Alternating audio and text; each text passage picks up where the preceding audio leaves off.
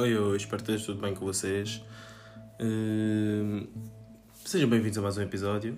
Uh, nas últimas duas semanas não consegui postar por alguns problemas pessoais e tudo mais, mas já voltamos a todo rigor.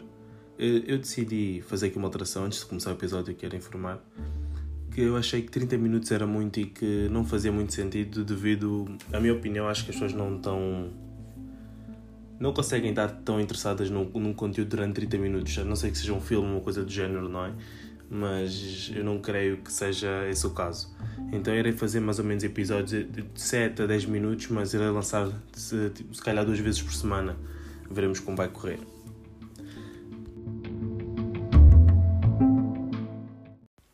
Então vamos aqui começar o episódio. Hum, esse episódio vai ser sobre pressão social, eh, porque porque eu, nestes últimos tempos, eu tenho pensado muita coisa, não é? Não só nos últimos tempos, já há muito tempo, na verdade. Nós ficamos a. Nós, pelo menos digo eu por mim, não é? Acredito que muitos de vocês também passem. Ficamos a, olhar as coisas de uma forma tipo. Como é que posso explicar? E temos, temos prazos ou temos datas para tudo. Ou seja, tu aos 18 anos tens de tirar a carta. Tu ao, sei lá, tu aos 20 já tens de ter alguma. Estão a perceber, tipo, tu não nós temos sempre datas específicas para aquilo que temos que fazer. E nós não nos apercebemos que muitas das vezes não temos, nem muitas das vezes, nós temos que fazer o nosso próprio caminho, não temos que seguir datas, porque assim ficamos tipo todos robôs, estão a perceber? Não conto a dizer que tens de ficar em casa só a dormir, não é isso. Mas, por exemplo, o, o Jay-Z, um rapper norte-americano, ele começou a, a cantar supostamente tarde. E havia pessoas que estavam a dizer ah, tu és muito velho para começar a, a ligar ao rap e coisas assim, a ser rapper. E ele depois tornou simplesmente o primeiro bilionário à pala do rap. A pala do rap não, mas o primeiro bilionário, o primeiro rapper bilionário, porque ele também tem outros, muitos, muitos mais negócios, não é? Graças ao dinheiro que conseguiu fazer no rap. Então, só para vocês verem, tipo, não há um caminho certo, por assim dizer, nem um caminho errado. Às vezes quem nós pensamos que está mal, de repente fica bem. Às vezes quem tá, parece estar bem, só parece mesmo a vida toda e nunca chega a estar. Por exemplo, nós podemos dar muitos mais exemplos, não é? Por exemplo, vou dar o exemplo do cantor agora, Lil Baby.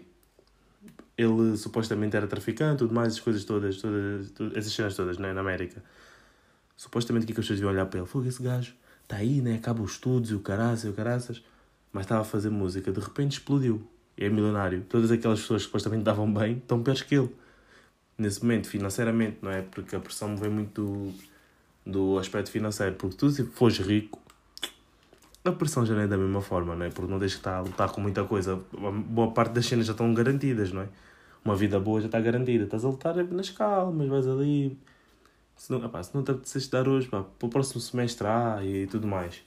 Nós pobres é que somos muito tipo rush, rush, tipo, só queremos correr atrás das coisas. Devemos correr, atenção. Mas parece que temos muitas vezes ficamos frustrados por não conseguir atingir nas datas que a, nas datas e, e, a expectativa que a sociedade tem para nós, não é? Porque não é só uma questão de datas. Por exemplo, hum, quando nós fazemos uma tatuagem, é um. Isso principalmente para os africanos e tudo mais, mas eu acredito que seja para toda a gente. Na boa parte, pelo menos boa parte das pessoas. Quando faz. Imagina, as, as pessoas têm muito aquela coisa tens de cumprir certas certas necessidades, necessidades que eu queria dizer, agora estou aqui a pensar certas expectativas, exatamente, é mesmo o termo, certas expectativas. Imagina agora que o, que o pai de. Que eu posso dizer? Que tu és, tu és pai, não é? Ou tu és mãe, independente, independentemente do teu sexo, não é? E o teu filho diz assim: pá, mãe, tenho 18 anos, já não quero estudar, quero ser palhaço. Meu, isso é uma cena tipo mesmo. Tu, mesmo os pais vão-te dizer logo: pá, tu esquece essa brincadeira, pá, estás a brincar comigo. Estão a perceber? Mas, é pá, ele até pode ser o melhor palhaço do mundo. Estão a perceber? Um exemplo da melhor: comediante. O teu, o teu filho vai chegar e diz-te assim: pai, pá, eu estava a estudar para ser advogado, mas não é bem aquilo que eu quero. O que eu quero mesmo é fazer umas piadinhas aí quer ser um, quer ser comediante. Estão a perceber? E o pai vai entender aquilo como, epá, esse gajo, quer dizer, eu, eu esforcei-me tanto para esse gajo vir querer contar umas piadinhas para viver da vida. Tipo, esse gajo está a gozar comigo. Mas E depois, logo a partir de casa, não é? Começamos logo a sofrer aquela pressão social. Tipo, tu não podes ser isso, tens que ser uma coisa melhor, tens de te formar para isso, para seres aquilo, aquilo, aquilo. Mas depois nós vemos, por exemplo, comediantes como Dave Chappelle, Kevin Hart, Joe Rogan, são milionários. Não é? Claro que também não, isso depende muito do nosso mercado, não é? O, mercado norte-americano é sempre um pouco mais crazy, por assim dizer. Enquanto que o português tem valores muito, muito mais baixos, também tem muito menos pessoas, muito, muito menos público, não é? É normal. Mas vocês estão a perceber, há pessoas que conseguem ver do, do, da comédia aqui em Portugal, deve haver. Por exemplo, aquele rapaz, o. Rapaz, já me esqueci, o gajo também tem um podcast, mas eu já me esqueci o nome dele. Mas eu curto do gajo, só, só não me lembro do nome do gajo, mas vocês devem saber quem é. É um, é puto, é um gajo novo. Já, já, olha, Pedro Teixeira da Mota, é isso. agora, me veio a cabeça. Estão a perceber? Tipo, e, e, o pai, o pai, logo em casa nós já temos muitas vezes esse, esse o confronto, exato. Esse conf, o confronto, estava a falhar agora as palavras. Esse confronto, exato. Imagina quando nós chegamos na cidade, ainda é pior, é 10 vezes pior. Então nós temos que todos seguir, basic, querem todos nós conseguimos seguir o mesmo caminho. Mas o mesmo caminho não dá para toda a gente. Nós não somos todos iguais, estão a perceber? Há pessoas que têm umas particularidades, outras pessoas têm outras. É perfeitamente normal. Mas nós, como estamos tão enraizados, não é? Tanto que nós fazemos todos o mesmo ensino, tudo a mesma coisa, estamos enraizados para seguirmos todos o mesmo caminho, como se fôssemos tipo um, um processo produtivo de uma fábrica. A fábrica é a sociedade e nós somos tipo um produto, tipo um, ténis e todos temos que fazer, fazem primeiro a sola, depois fazem os atacadores e tudo mais. Nós somos basicamente assim, todos, todos feitos da mesma forma. E, epá, não devemos ser assim. E eu, eu agora, o que eu, tenho vi, o que eu tenho visto com esses exemplos, não é? Não conto a dizer que vou agora ser comediante, nada disso, porque nem, nem tenho vocação para tal. Mas há tipo cenas que eu pergunto-me como é que como é que os pais reagiram a essas pessoas antes de elas serem famosas? Porque quando tu já és famoso, já está tudo bem, tipo, és rico, ninguém vai te dizer nada, és bem sucedido, ninguém vai te dizer nada. Mas, mas quando tu não és, por exemplo, eu estive a ver o. Eu sou grande fã do Conor McGregor no todo do MMA e, por exemplo, a MMA tipo, é uma cena muito marginalizada, ou assim, assim dizer, vista de tal forma, não é? Ainda mais, muito mais antigamente, não é? Que não tinha grandes nomes. Por exemplo, o Conor McGregor trouxe muita atenção para o desporto, não é? Mas antes de, dele não havia assim. Havia o Anderson Silva e tudo mais, mas não havia tipo aquele olho na ribalta, uma superstar. E ele a dizer ao pai que queria ser hum, lutador de MMA, o pai dele tipo, lutava, lutava literalmente com ele pelo, pelo para o trabalho de canalizador aos 16 anos. Ou seja, o pai dele estava queria tipo, lutar com ele, mas depois já houve uma altura né, que, ele já era lutador, já conseguia meter o pai tipo, na linha, por assim dizer. Mas eles tinham tipo brigas violentas porque o pai queria que ele fosse canalizador. Agora imaginem que o Conor McGregor não tivesse tipo, essa, essa visão diferente, não é? Para dizer, não, eu vou fazer uma coisa diferente. Em vez de dizer, eu vou fazer uma coisa diferente, disse, não, eu vou, eu vou ser canalizador. Essa hora era um gajo todo rebentado, ou não digo rebentado, não era o mesmo gajo todo rebentado, vamos ser sinceros, não é? Enquanto que perderia os milhões e milhões de dólares e de euros que tem hoje em dia. Estão a perceber? Tipo, eu também vi, mas isso, essa história repete-se tipo N vezes, tipo de, O que difere é só o, o cenário, não é? Mas o, a introdução, desenvolvimento e a conclusão geralmente vai dar a mesma coisa. Se formos lá fazer o resumo, é como o Kevin Hart também uma vez disse que, que a mãe dele ficou tipo maluca por ele ter dito que queria ser comediante. Tipo, disse: Ah, mas tu assim não vais ter futuro, eu, eu queria tanto que tu trabalhasses e tudo mais. E, e entende porque os pais têm certas expectativas para nós e querem para nós o melhor. Às vezes eles não sabem o que é que é melhor para nós, atenção. É? Nós é que temos que saber mesmo o que realmente é bom para nós. E agora vocês forem ver, ele tipo é só milionário, é só bem sucedido, super bem sucedido é só uma superstar, é só alguém que pode fazer diferença em gerações da sua família. Vocês estão a perceber o que eu estou a dizer? O que eu estou a dizer mesmo é, basicamente, sigam os vossos instintos.